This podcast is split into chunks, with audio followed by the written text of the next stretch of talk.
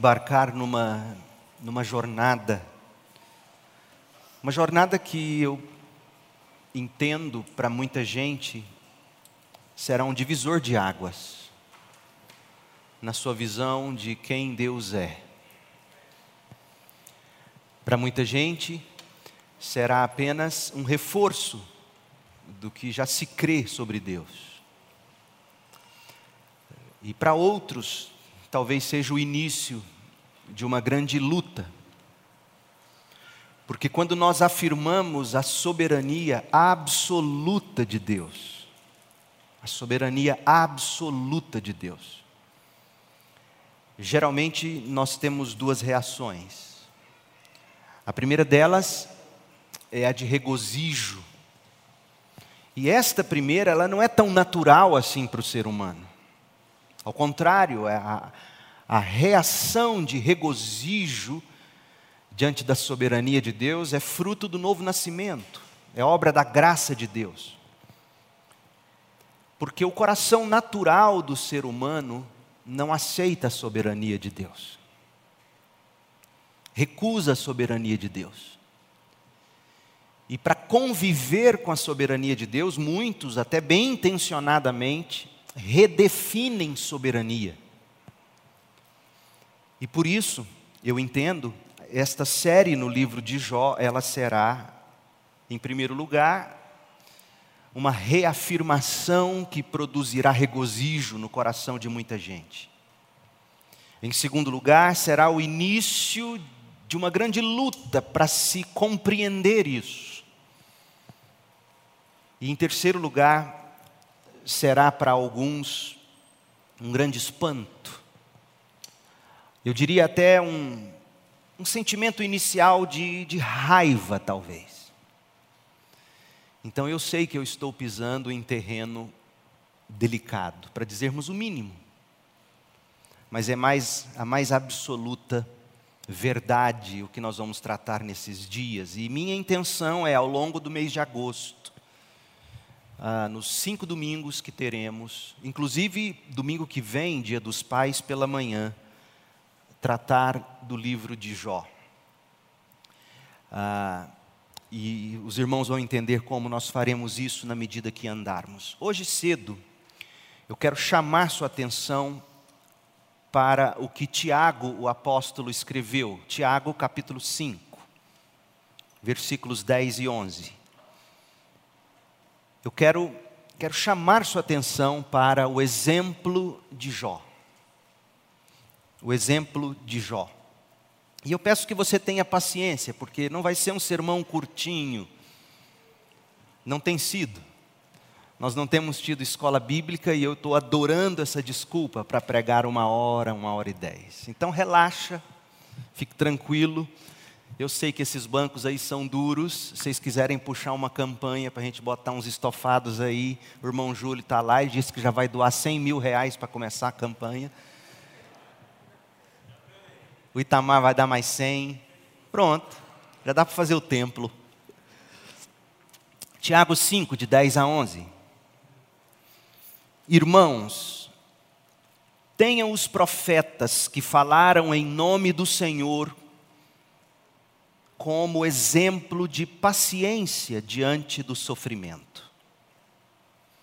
Como vocês sabem, nós consideramos felizes ou são bem-aventurados aqueles que mostram perseverança. Então, tenham como exemplo de paciência diante do sofrimento os profetas que falaram em nome de Deus. Por quê? porque é bem-aventurado aqueles que mostram perseverança, fruto da observação dos exemplos bíblicos. Vocês ouviram falar sobre a perseverança de Jó, ou a paciência de Jó, e viram o fim que o Senhor lhe proporcionou. O Senhor é cheio de compaixão e misericórdia. Essa é a palavra do Senhor. Você já fez essa pergunta? Por que, Senhor? Porque eu, Senhor. Porque Ele, Senhor. Porque ela, Senhor. Porque meu filho. Porque minha filha. Porque meu pai. Porque minha mãe. Já fez essa pergunta? Você olha para alguém que ama, pode ser o filho ou a filha, o pai, a mãe, o cônjuge, o noivo, o namorado, o amigo. Você olha para essa pessoa e a vê definhar sobre a cama. Ou você olha para ela e a vê morta. Ela está morta, ela morreu dentro do caixão. Ou pode ser você mesmo ali sobre o leito você perdeu tudo, você perdeu família, você perdeu bens, e agora você perdeu a saúde. Então você se vê, ou você assiste alguém que você ama, ir ficando fraco, magro, abatido, emagrecendo até secar, e com dores, muitas dores. Você já passou por essa experiência? Nessas horas, gente, nós sabemos, é inevitável esse tipo de questionamento diante de Deus.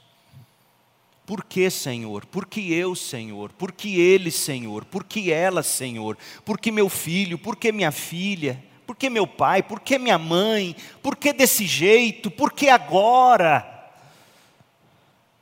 Nessas horas, a que você recorre? Nessas horas em que você encontra consolo, onde você coloca suas esperanças. Como você busca fortalecer suas esperanças? Na maioria das vezes a gente coloca nossas esperanças em probabilidades, não em Deus. Probabilidades de cura, probabilidades de restauração, probabilidades de melhora, não em Deus.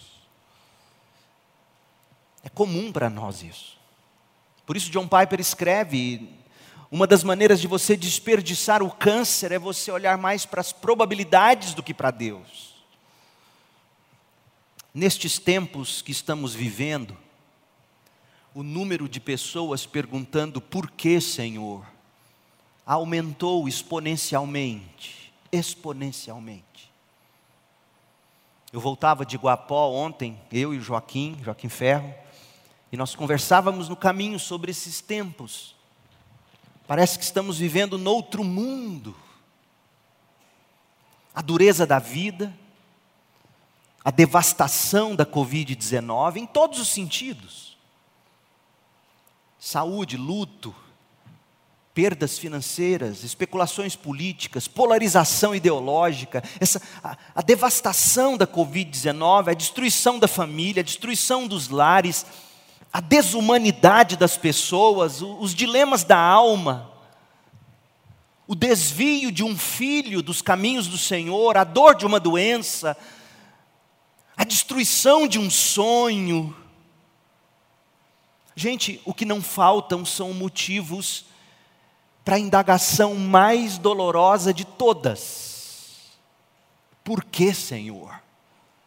Por que desse jeito, Pai? Por que agora, Jesus? Por que, meu Deus? Por quê? Pessoas bem intencionadas, quando nos veem sofrendo, elas tentam nos ajudar dizendo, ou nós mesmos acabamos dizendo para nós mesmos. E você vai atestar que é verdade o que eu vou te dizer. A gente costuma ouvir ou costuma tentar ajudar as pessoas dizendo: não pergunte o porquê, Pergunte para quê? Mas será que é tudo tão simples assim? E será mesmo que a pergunta que devemos fazer é: para quê?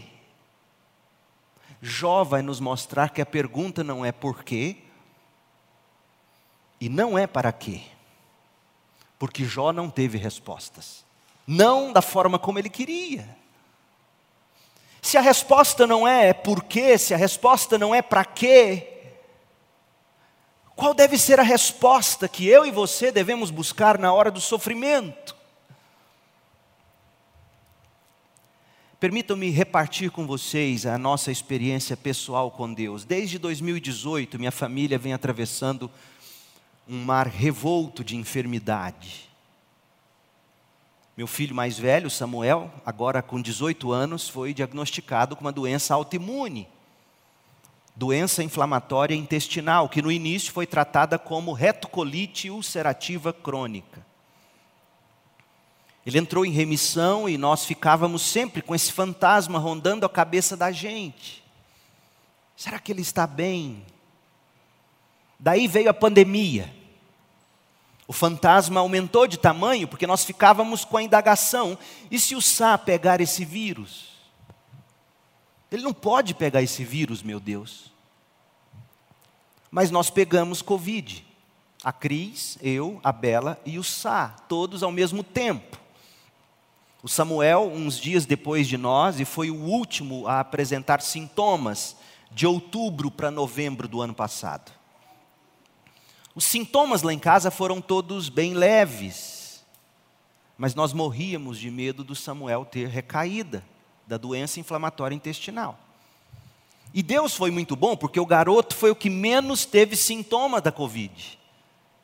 Ele só escorreu o nariz, perdeu o olfato e paladar. E aí, enquanto eu, Cris e Bela convalescíamos no sofá, no colchão ou lá na cama, ele estava lá na sacada do apartamento malhando com os halteres dele. Deus atravessou conosco esse temporal e veio a bonança pós-Covid. E, para a glória de Deus, nada da recaída com a doença inflamatória intestinal. Junho deste ano, Cris e Samuel tiveram ao mesmo tempo uma infecção intestinal, provavelmente por causa de salmonela, bactéria de um ovo estragado que os dois comeram. A Cris ficou com diarreia por uns 15 dias. O Samuel, febres brandas e no início apenas episódios leves de diarreia. Mas para tornar uma longa história bem curta, esse quadro cutucou o sistema imunológico do menino e a doença inflamatória intestinal acordou e veio braba.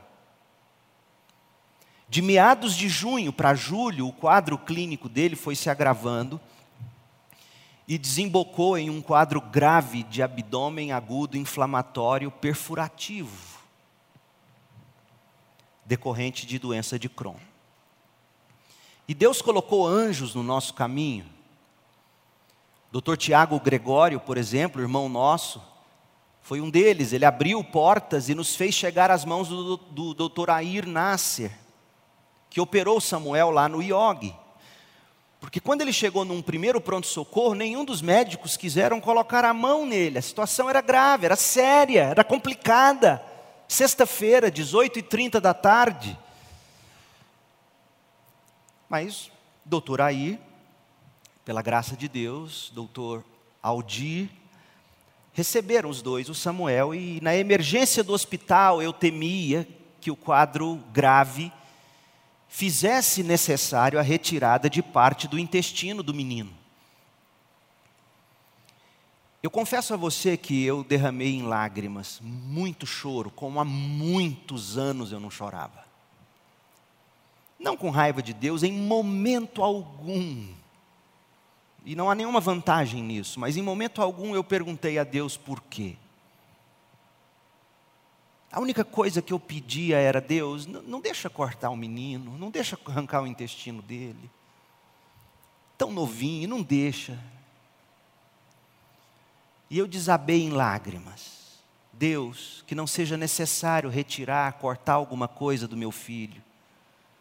Livra-o disso. Conduz as mãos desse médico. Graças ao bom Deus e à competência do médico, não foi necessário qualquer extração.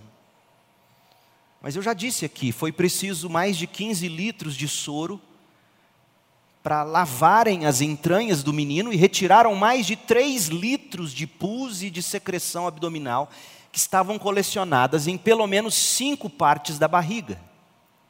A cirurgia toda demorou três horas mais ou menos. Ele foi para o quarto, ficou 16 dias com nutrição parenteral, soro, antibióticos, corticoide na veia. Ele perdeu 19 quilos. Você é capaz de imaginar como é duro para um pai e uma mãe assistirem a tudo isso impotentes. Todo mundo sabe o que é sofrer, mas eu digo sem medo de exagerar. Você não sabe o que é sofrer até ver um filho sofrer. Ainda mais quando o menino é tão jovem. Fez 18 anos no dia da alta hospitalar, no dia 25 de julho. E olhe a cristocidência. Ele saiu do hospital no dia 25 de julho, às 9h40 da manhã. 18 anos atrás ele nascia às 9h40 da manhã. Olha como Deus faz. No momento, hoje, nós terminamos uma bateria de exames para a gente dar os próximos passos no tratamento dele, os quais serão com imunobiológicos, acompanhamento nutricional e outras coisas mais. Esse furacão, graças a Deus, por hora parece estar sob controle. Ficaram apenas os destroços, a poeira e as coisas para reconstruir. E como diz o salmista, em muitos momentos, em muitos momentos, nós temos semeado com lágrimas, mas certos de que colheremos com alegria e cânticos nos lábios os feixes dessa semeadura de dor.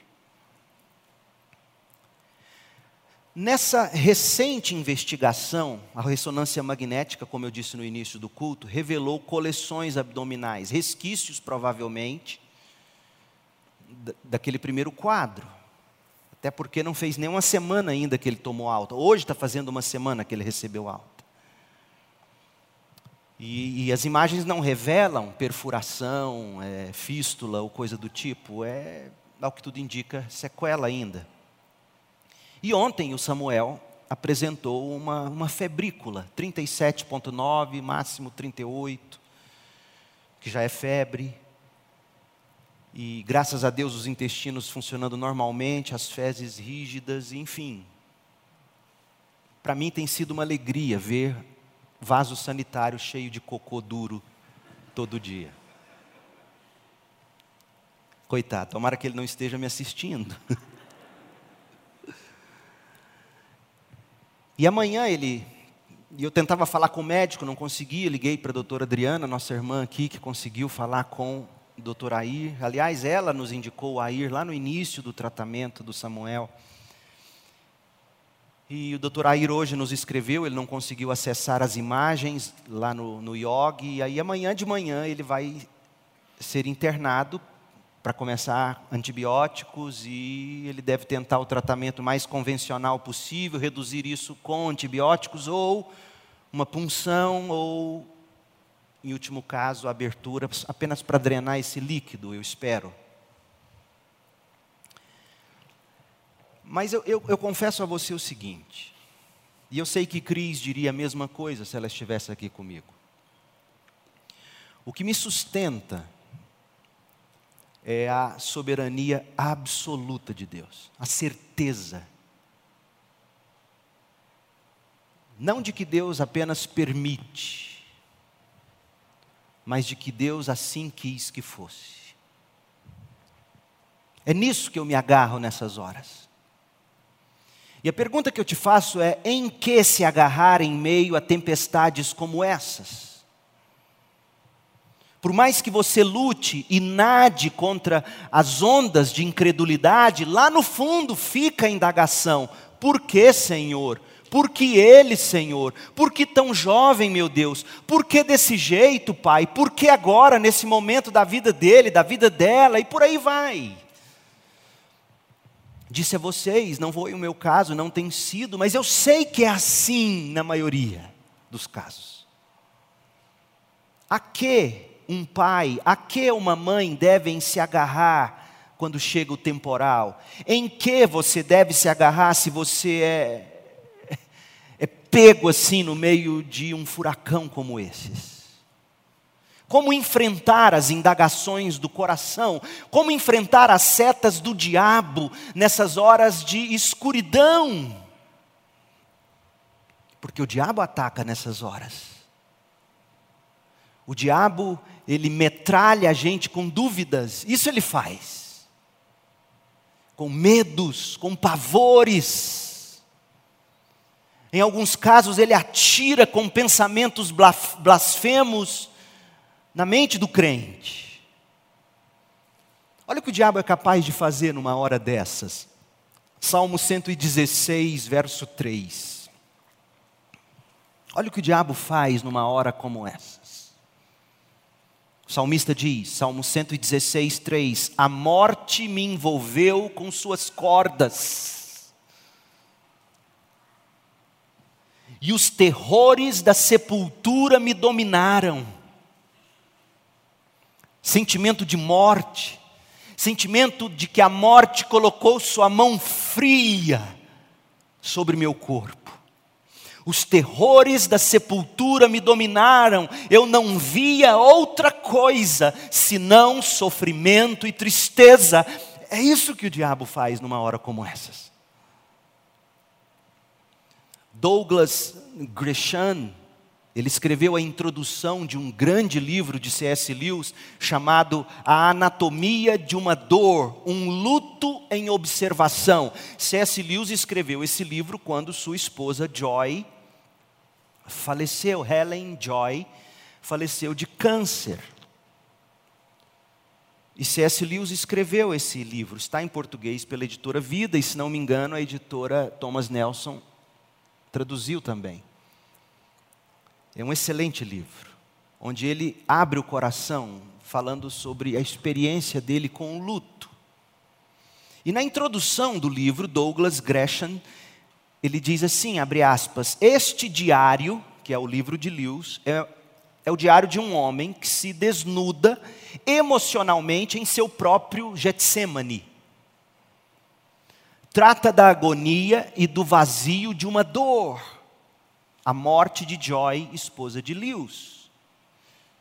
E trata de um modo tal como poucos de nós têm de suportar, já que, agora ouça, Quanto maior o amor, maior é o luto. E escute essa agora. E quanto mais profunda a fé, mais ferozmente Satanás toma de assalto sua fortaleza. Quanto mais profunda a sua fé, mais Satanás te ataca com sensações de morte, medos e temores, como o salmista descreve no Salmo 116, verso 3. E a única coisa capaz de te ancorar e de sustentar você e de te fortalecer para você prosseguir nestes momentos são as promessas da palavra de Deus, revelada na Bíblia Sagrada e iluminada pelo Espírito Santo no seu coração. Uma das coisas mais lindas que eu vi o Samuel fazer nesses 16 dias de hospital foi que no início do segundo dia do hospital ele falou: Mãe, desliga essa televisão. Ele ficava com fome, tadinho ficava assistindo canal de comida. Aí ele falou: Mãe, desliga essa televisão. E começou a ler o Senhor dos Anéis, a Bíblia. Ouvi John Piper. Ficou 15 dias no hospital sem ligar aquela mardita TV. Por quê? Porque tanta gente tenta encontrar consolo e conforto abstraindo a mente em futilidades redes sociais, televisão, stories de Instagram. Nessas horas a gente encontra consolo na palavra de Deus. No meu caso, no caso da Cris, nós nos agarramos a diversos textos dos Salmos. Mas eu, Leandro, particularmente me agarrei ao livro de Jó. E dessa experiência eu entendi que seria proveitoso para vocês, rebanho que Jesus colocou sob os meus cuidados, compartilhar ao longo deste mês uma série de mensagens no livro de Jó. E que livro é o livro de Jó, meu Deus? E que desafio eu tenho de pregá-lo? Para você ter uma ideia, João Calvino, o grande reformador, sabe quantos sermões ele pregou em Jó, num período de 14 meses? Entre 1554 e 1555, João Calvino pregou 159 sermões em Jó. Outro fato curioso: durante os anos de 1643 e 1666, quase 24 anos, o homem que antecedeu John Owen numa igreja independente, congregacional em Londres, o nome dele era Joseph Carroll. Joseph Carroll, ao longo de 24 anos, pregou 250 sermões no livro de Jó. E no final da série, ele pediu desculpas, porque ele disse o seguinte: abre aspas, eu não consegui um entendimento tão claro de algumas passagens desse livro. E esse também pode ser o seu veredito sobre o livro de Jó. Certamente é o meu. Quem de nós, honestamente, já não leu Jó e diante de alguma passagem indagou, mas o que, que isso significa? É reconfortante, portanto, saber que um homem do calibre de Joseph Carroll, que participou das reuniões da, de Westminster, que deu à luz a confissão de fé de Westminster. Esse era o calibre desse homem. E ele diz: Olha, é, há passagens, há trechos, há pontos nesse livro que eu não tenho total clareza de entendimento. Então isso nos reconforta, mas em que pese haver sim passagens difíceis nesse livro, talvez não haja uma saga maior e mais comovente em toda a Bíblia do que a que se desenrola aqui, a história de Jó e do seu sofrimento. E todos nós podemos nos identificar em algum grau com a história de Jó, sobretudo com os momentos de, ouça a palavra que eu vou usar de propósito, os momentos de impaciência de Jó. Alto lá, pastor, alguém pode exclamar. Todo mundo sabe que Jó foi um homem paciente. E o Senhor está falando de momentos de impaciência de Jó. Ora, pastor, nós lemos em Tiago 5, verso 11, que o caráter de Jó era um caráter de paciência. De fato, a versão da Bíblia Almeida, revista e atualizada, traduz assim, Tiago 5, verso 11: Tendes ouvido da paciência de Jó. Então, pastor, a Bíblia diz: Jó era um homem paciente. Como é que o senhor fala de momentos de impaciência? Comece a ler o livro de Jó. Nós começamos a ler a saga de Jó e, e nós sentimos que Jó não era tão, entre aspas, paciente como geralmente a gente diz. A gente costuma dizer assim: Fulano tem uma paciência de Jó. Ou seja, o que, que você diz quando você diz, Fulano tem uma paciência de Jó, Fulana tem uma paciência de Jó. Você está dizendo que aquela pessoa nunca explode, nunca extrapola, nunca extravasa, não é verdade? Não é assim que a gente concebe a palavra paciência, é sinônimo de, de não explodir, de não extrapolar, de não exasperar, é sinônimo de, de passividade. Mas à medida que a gente progride na leitura do livro de Jó, a gente descobre que Jó ia ficando cada vez mais impaciente.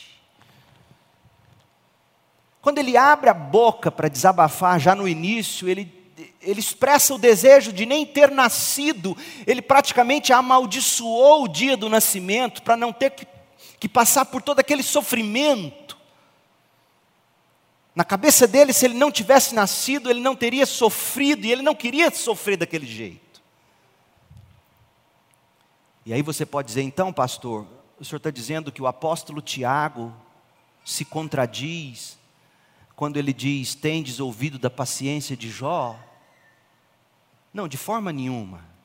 A Bíblia não se contradiz, jamais. Eis o que eu quero dizer, preste bastante atenção. A questão toda se explica pelo sentimento que, que nós comumente damos à palavra paciência, em relação ao seu significado real no nosso vernáculo e também no original grego.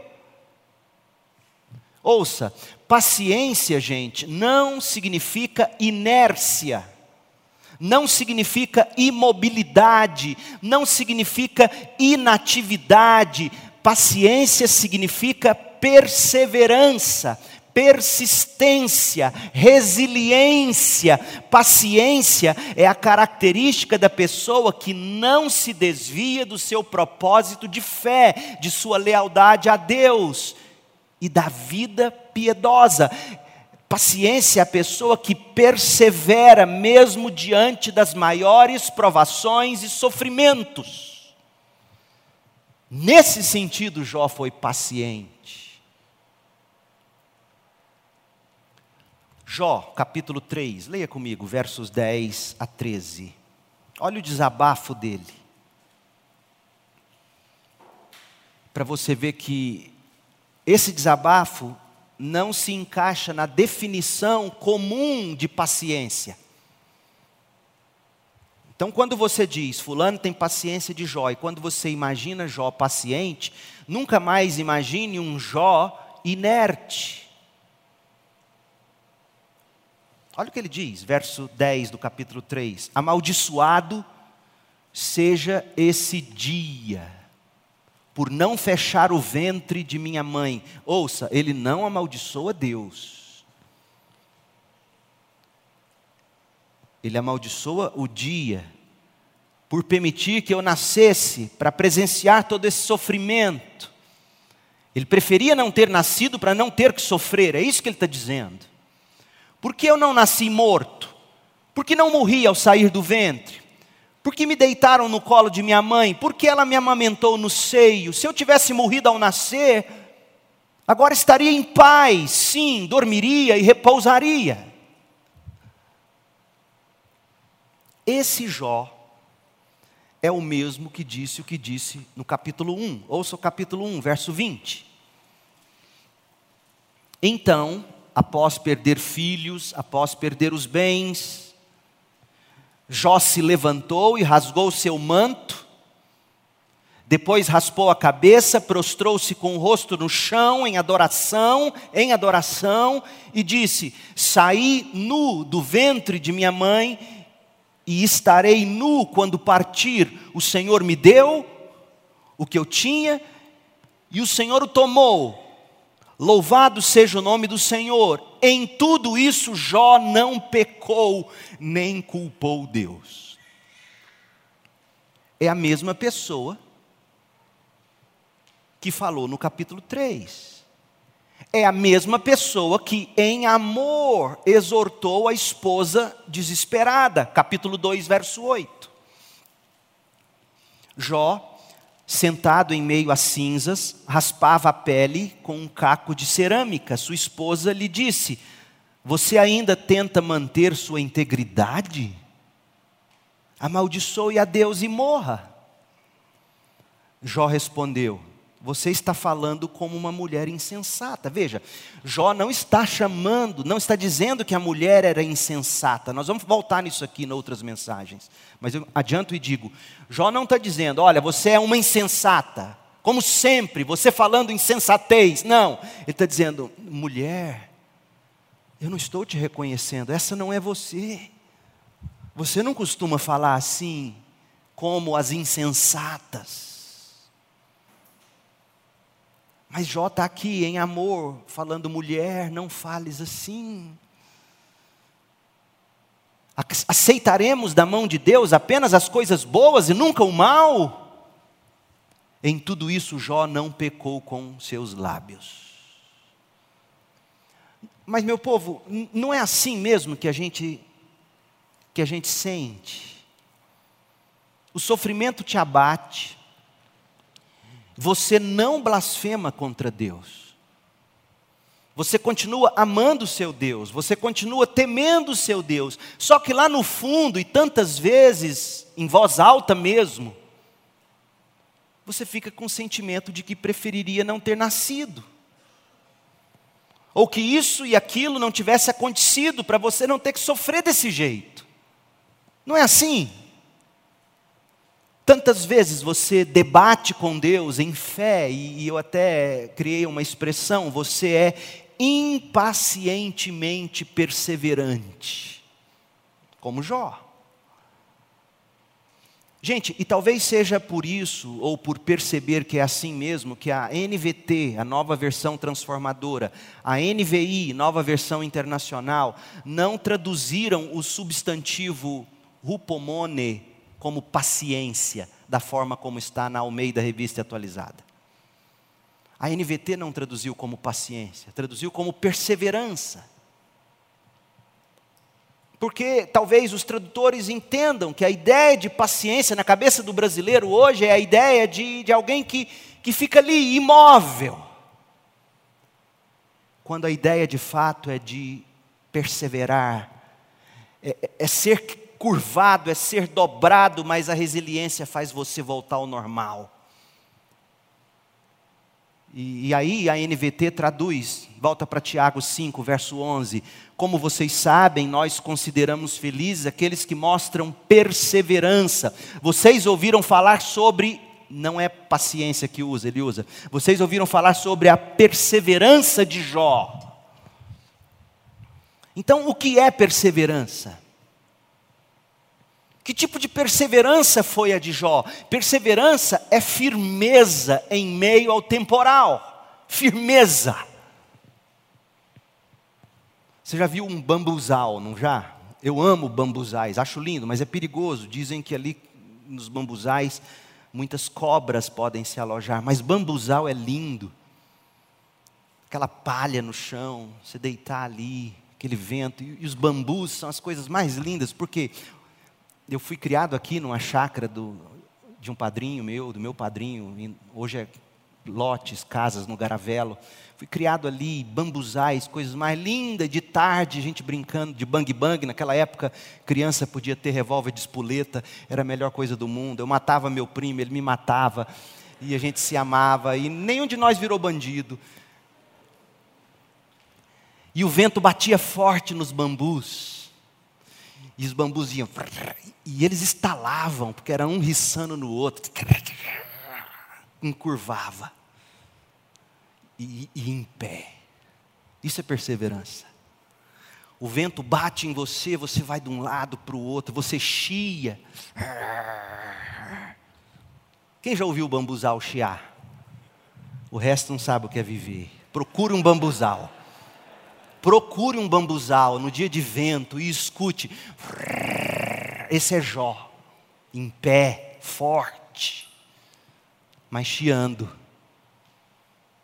Olha o que diz Tiago 5,11 na versão Almeida Revista Atualizada. Eis que temos por felizes os que rupomone, rupomenô. Uma palavra só, mas a Almeida Revista Atualizada traduz como perseveram firmes Paciência é isso, é perseverar firme. Você emborca, você chia, mas você não quebra, você não cai.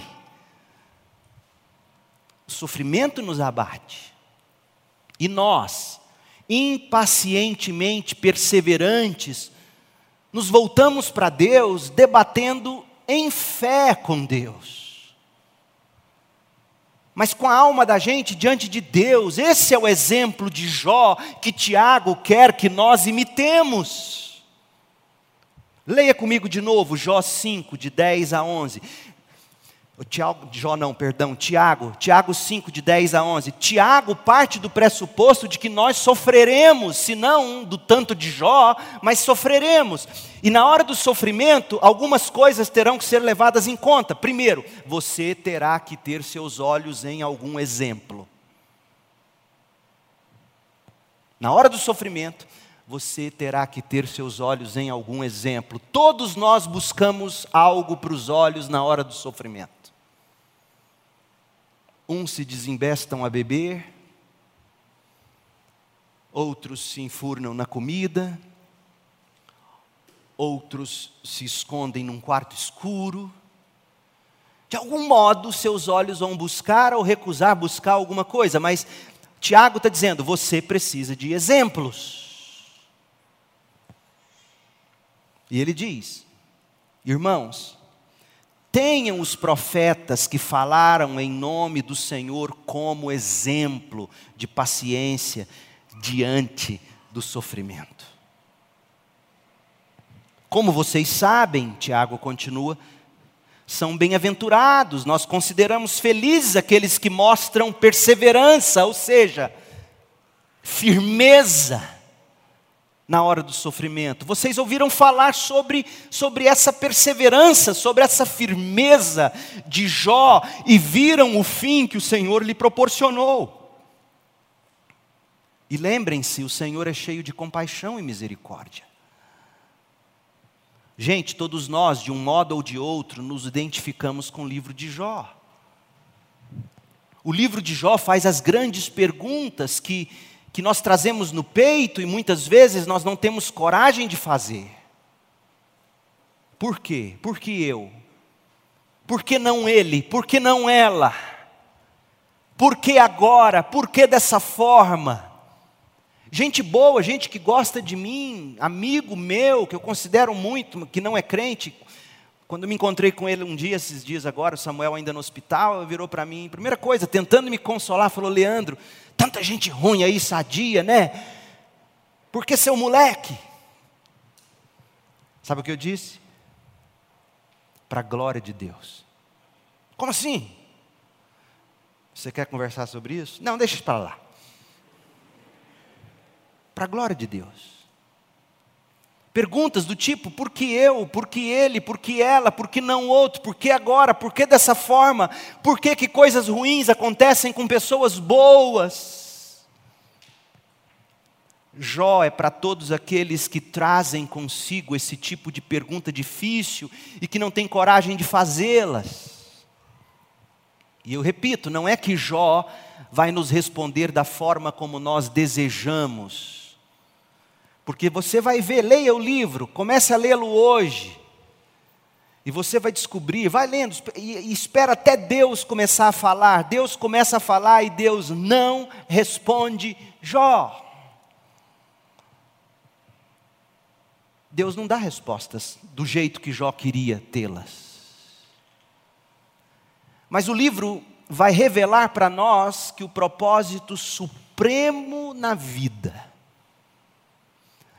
Veja, quando você sofre, a pergunta que tem que ter resposta não é por quê e não é para quê. Quem te falar isso de novo, em amor, diga: cala a boca. Não é por quê, não é para quê. A resposta é: quem é meu Deus? Foi isso que Jó descobriu. Jó 42, verso 1. Abra e veja. Depois de Deus falar a Jó um monte de coisas, que nós voltaremos a, isso ainda, Deus permitindo. Olha a reação de Jó.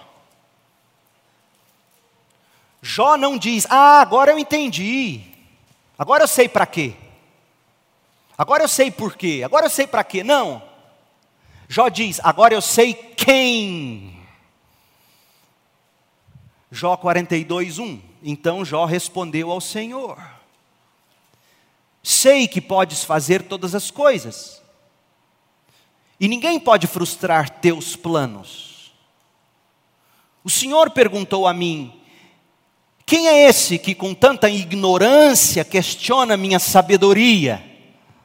Sou eu, disse Jó, falei de coisas de que eu não entendia, coisas maravilhosas demais que eu não conhecia. Disseste: Ouça e eu falarei, eu lhe farei algumas perguntas e você responderá. Antes, Senhor, eu só te conhecia de ouvir falar. Agora eu te vi com meus próprios olhos. Eu te vi.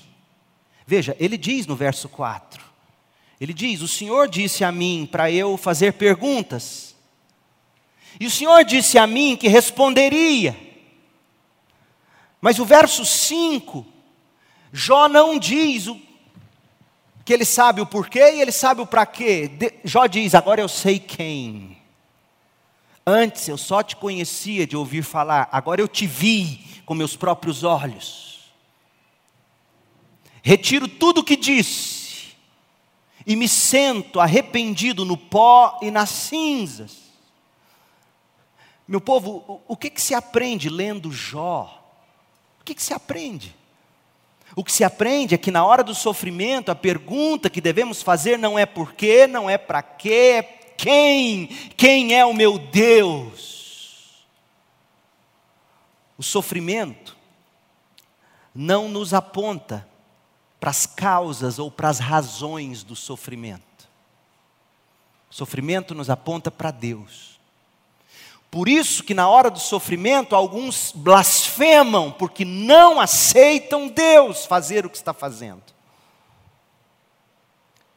Eliú, que é o quarto amigo de Jó, Eliú, ele diz em Jó 36, abra lá e veja. E aqui ele diz corretamente. Aqui ele diz para que serve o sofrimento. E talvez daqui, desse versículo, tenha saído a expressão de C.S. Lewis, que diz que o sofrimento é o megafone de Deus, chamando você para Deus. A expressão comum que a gente usa é aquela: não vem pelo amor, vem pela dor. Olha Jó 36, o que Eliú diz, verso 13. Pois os ímpios são cheios de ressentimento, mesmo quando Deus os castiga. Eles não clamam por socorro, os ímpios, eles blasfemam. E Deus está castigando, não no sentido de machucar, castigo na Bíblia é sinônimo de disciplina, aqui principalmente. E Deus está disciplinando, mas eles não clamam por socorro, morrem em plena juventude, depois de desperdiçar a vida em imoralidade. Quantos jovens sadios fazendo isso? Desperdiçando saúde e vida na imoralidade. Te digo com o coração sangrando, eu prefiro perder um filho para o crente do que um filho sadio para as coisas desse mundo. Deus sabe que o que eu digo é verdade. Morrem em plena juventude, depois de desperdiçar a vida em imoralidade. Verso 15 mas, por meio do sofrimento, Deus livra os que sofrem, e por meio da adversidade, captura sua atenção. É isso que o sofrimento faz. Para o piedoso, para o crente, para o justo, captura sua atenção, faz com que ele desmame desse mundo, do Instagram, dessa vida, dessas coisas, e ele volta para Deus seus olhos e diz: Tu és minha única porção. Então, ver a glória de Deus é o fim supremo desta vida e da vida por vir. Aliás, gente, a vida eterna e abundante consiste em que se veja e se desfrute a glória de Deus na face de Cristo. O resultado de nascer de novo é ver a glória de Deus em Cristo. João 3, verso 3. Se você não nascer de novo, você não verá o reino dos céus, que é a glória de Cristo.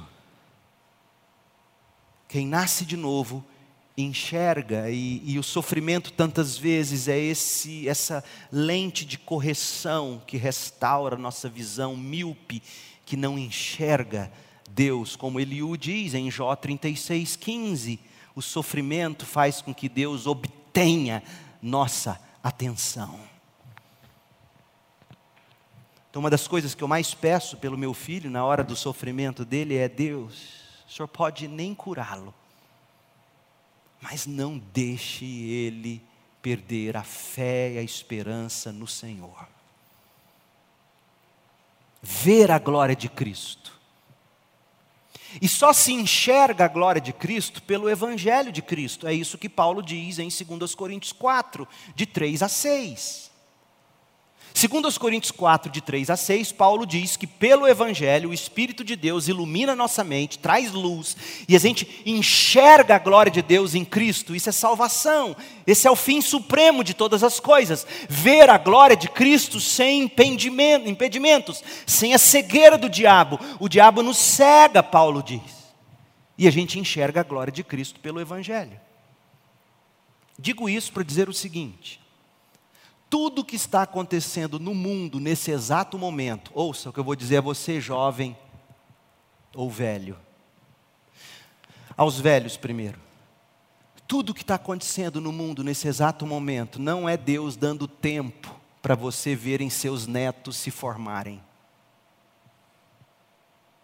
A você, jovem, não é Deus te dando tempo para você realizar seus sonhos o que está acontecendo nesse exato momento e, e a razão pela qual Deus ainda não implodiu tudo isso para começar a nova terra é que o evangelho do reino ainda não alcançou todas as nações. É por isso que Deus tem dado tempo. Mateus 24, 14. As boas novas a respeito do reino serão anunciadas em todo o mundo para que todas as etnias ouçam, então virá o fim. Quando você entende que a razão pela qual o relógio ainda faz tic-tac, tic-tac, tic-tac, tic-tac, e a folhinha todo dia. Você lembra daquela folhinha que aparecia só um dia? Você ia lá, arrancava o papelzinho da parede? Vocês não lembram disso, é muito novo. Os mais velhos lembram. Acho que foi o pai do Júlio que inventou isso, na época de Noé. Eu tinha um tio, Luciano, que era síndrome de Down. Todo dia ele ia lá na parede, ele acordava, tomava o café e ele arrancava a folhinha do dia, já olhando para o amanhã. Teve um dia que ele arrancou duas, lembra até hoje, ele ficou encafifado, tentando colar para ele arrancar do dia anterior, aquele rolo. Deus ainda faz o relógio fazer tic-tac, folhinhas virarem e virarem. Não é para você ter tempo bastante para ver neto, não é para você ter tempo bastante para realizar seus sonhos, é porque o Evangelho ainda não chegou em todas as etnias, para que por ele, na iluminação do Espírito, todos os eleitos de Deus vejam a glória de Cristo. Essa é a razão de ainda estarmos aqui. Então não importa se você vai aos oito ou aos oitenta encontrar com o Salvador. E o livro de Jó nos mostra isso. O livro de Jó nos mostra que Deus não respondeu por quê. Deus não respondeu para quê. Deus disse: Jó, olhe para mim, olhe quem eu sou, olhe o que eu faço. E aí Jó diz: Eu entendi, agora meus olhos te veem. E, e eu não sei se você já se deu conta disso, a gente se perde na leitura do livro de Jó e a gente a gente não enxerga. Sabe qual era o maior anseio de Jó? O maior anseio de Jó é o que Deus nos deu em Jesus Cristo. Você acha que o maior anseio de Jó era a cura? Ele não pede isso. Sabe o que, que ele pede toda hora? Ele quer um redentor. Ele quer um mediador, ele quer um advogado, ele quer alguém que defenda a causa dele, e isso Deus nos deu em Cristo. Quer ver? Deixa eu fazer um passeio pelo livro de Jó com você. O livro de Jó começa falando que Jó oferecia holocaustos a Deus pelos filhos. Jó 1, verso 5. Isso demonstra que Jó conhecia a necessidade de substituição para satisfação de Deus sobre o pecado, conforme a lei diz em Levíticos 1:4. O livro já começa dizendo que Jó entendia a necessidade de um substituto e ele fazia sacrifício pelos filhos. Jó agia como sacerdote da família. No final, ele intercede como um sacerdote pelos amigos. Jó 42, de 7 a 8. Mas entre o capítulo 1 e o 42, onde a gente vê Jó agindo como um sacerdote, uma figura de Cristo, é uma imagem de Cristo, porque o homem que sofreu, como sofreu, e sofreu como sofreu, sem ter culpa, é uma imagem do nosso Salvador.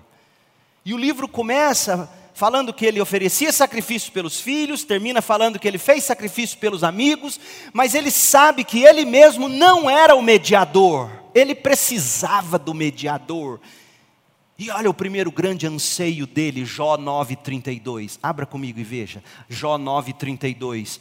Deus não é ser humano como eu. Eu não posso discutir com Deus nem levá-lo ao tribunal. Se ao menos houvesse um mediador entre Deus e eu, alguém que nos aproximasse um do outro. Era isso que ele queria. Justiça, mas ele diz: Eu não tenho como oferecer justiça. Se eu tivesse um mediador, ele afastaria de mim o castigo de Deus e eu já não viveria aterrorizado. Então falaria com Deus sem medo, mas sozinho eu não consigo fazer isso. Esse era o anseio dele, mais do que cura, ele queria Cristo, o mediador. Jó queria um, um, fiador que o garantisse na defesa. Jó 17,3, olha o que diz, Jó 17,3: Dá-me garantia de que me defenderás, ó Deus, pois ninguém mais tomará meu partido. Dá-me um defensor, dá-me um advogado.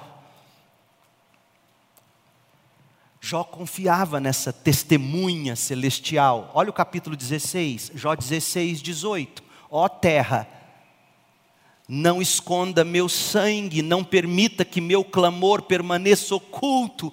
Agora mesmo minha testemunha está nos céus, meu advogado está nas alturas. Meus amigos me desprezam, mas derramo minhas lágrimas diante de Deus. Preciso de um mediador entre mim e Deus como alguém que intercede por seu amigo, pois em breve seguirei pelo caminho do qual jamais voltarei. Eu vou morrer e eu preciso de um mediador. Jó queria mais Cristo do que cura.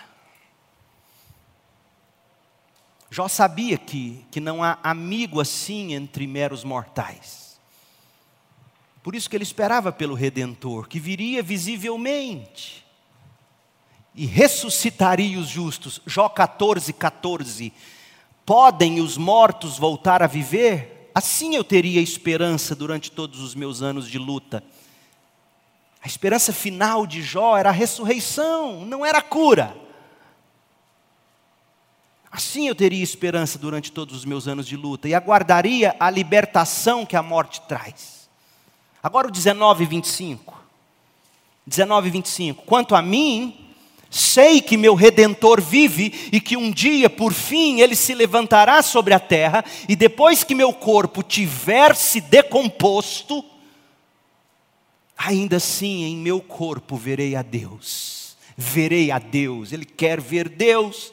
Eu o verei por mim mesmo, sim, o verei com meus próprios olhos. Meu coração muito anseia por esse dia.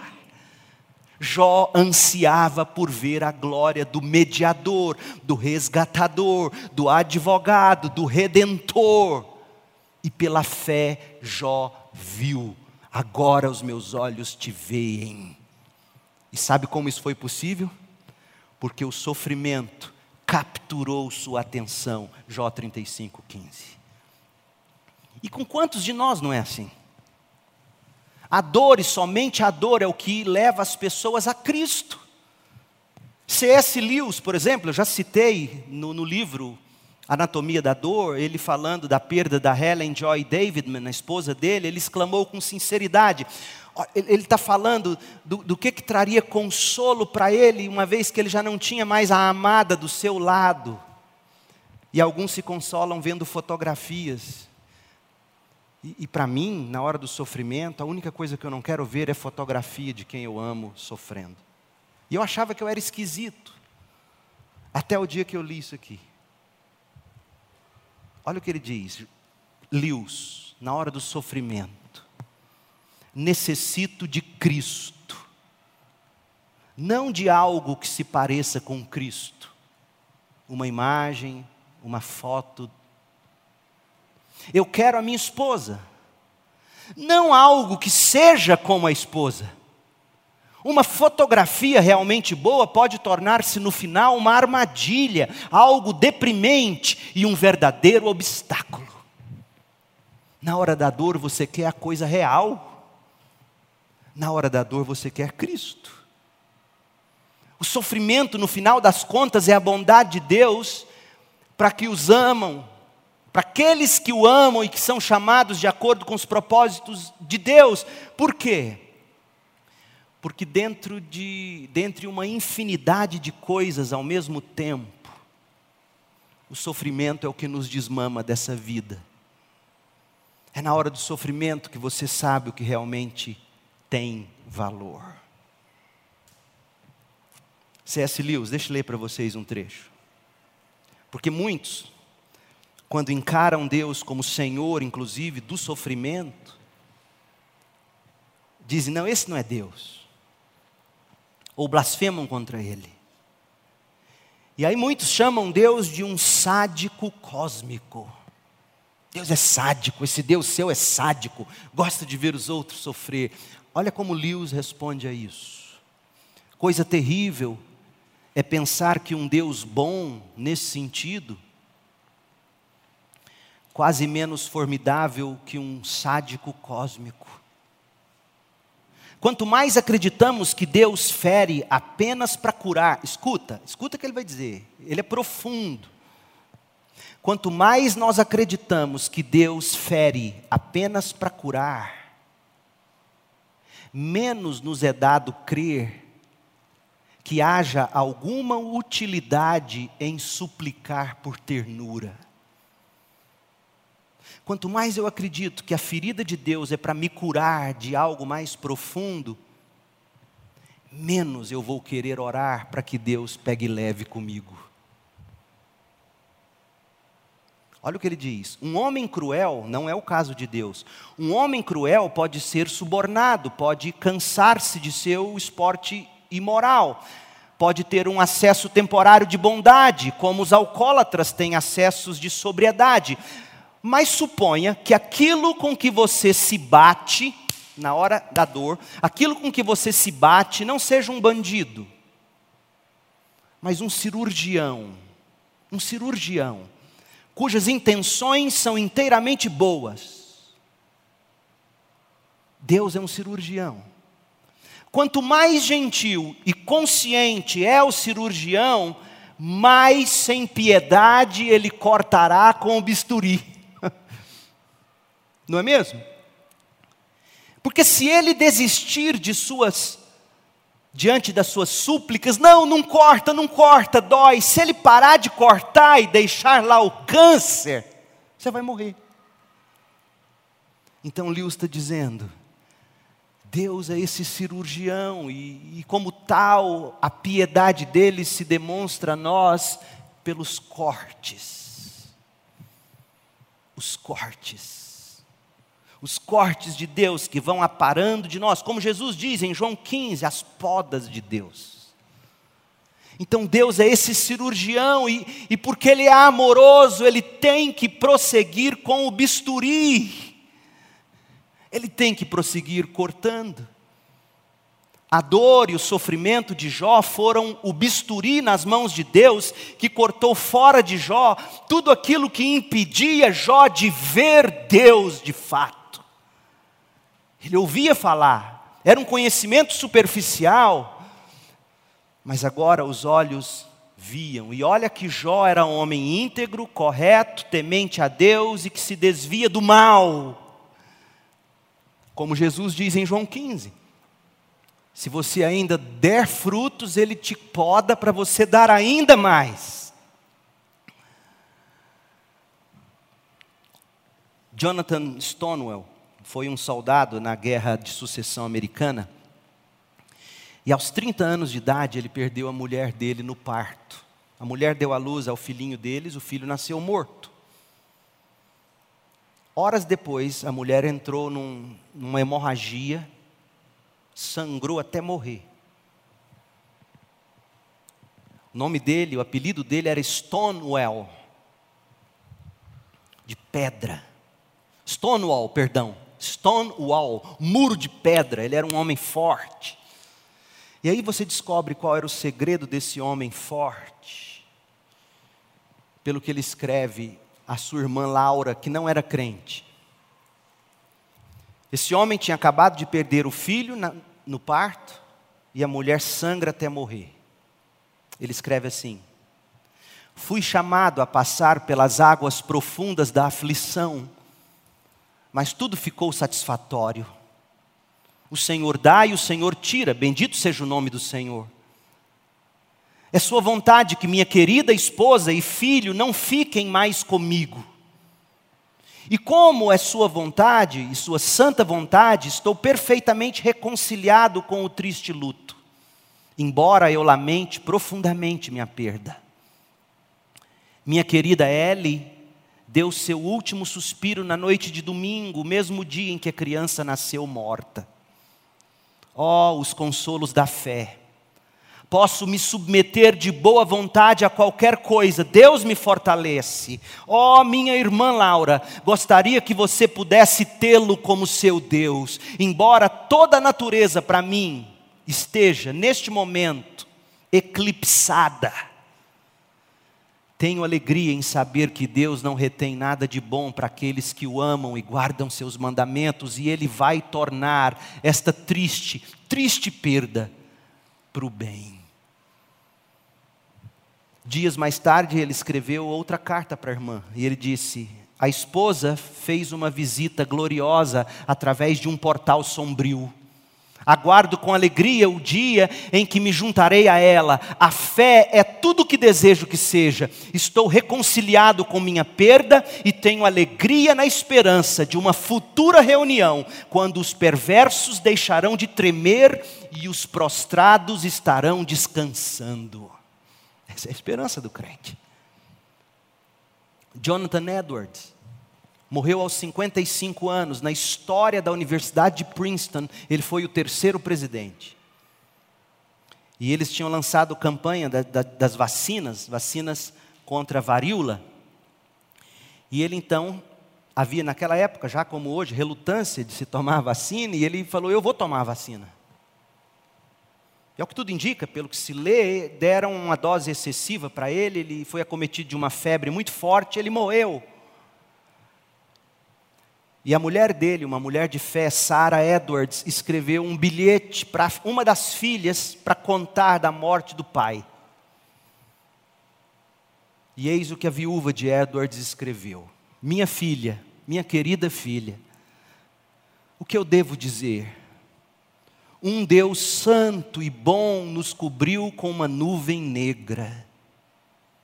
O Senhor fez isso não foi a vacina.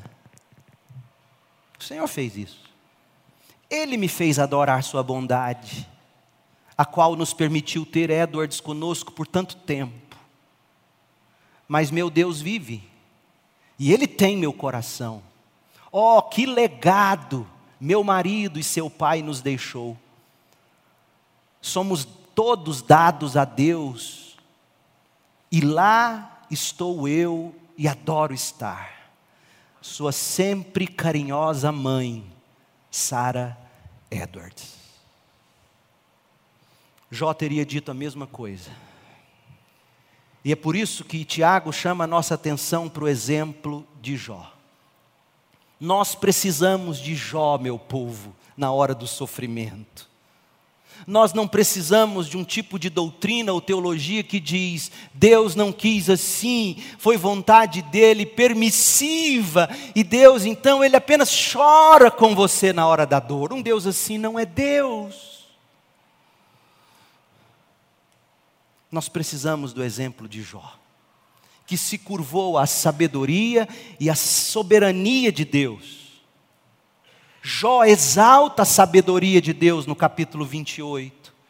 Jó reconhece a sabedoria de Deus, Jó se curva à soberania de Deus. A saga de Jó é a saga de que mais precisamos nesse momento da vida, mais do que da história da viúva negra, que acabou de ser lançada e a atriz já está processando, porque não ganhou o tanto que ela queria ganhar. A gente precisa da saga de Jó porque a saga de Jó nos revela a sabedoria e a bondade de Deus no sofrimento e na busca dos santos. Sendo assim, os próximos capítulos, nós teremos pelo menos sete mensagens. Primeira, a seguir, hoje à noite, uma introdução ao livro. Nós vamos ver autor do livro, local onde foi escrito, época, veremos o livro como um todo e faremos algumas aplicações. A saga de Jó, uma introdução ao livro.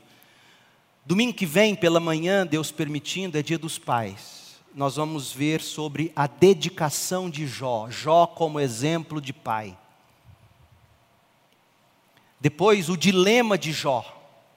Depois, os debates de Jó depois o despir de Jó, depois a descoberta de Jó e por fim o desfecho de Jó. A minha oração é que esta série de mensagens auxilie você a tomar com fé o caminho do sofrimento, como sendo a estrada que te levará a ver a glória de Deus na face de Cristo na hora do sofrimento não é a pergunta por quê, tampouco para quê. Na hora do sofrimento é quem é meu Deus? E Jó nos ensina isso.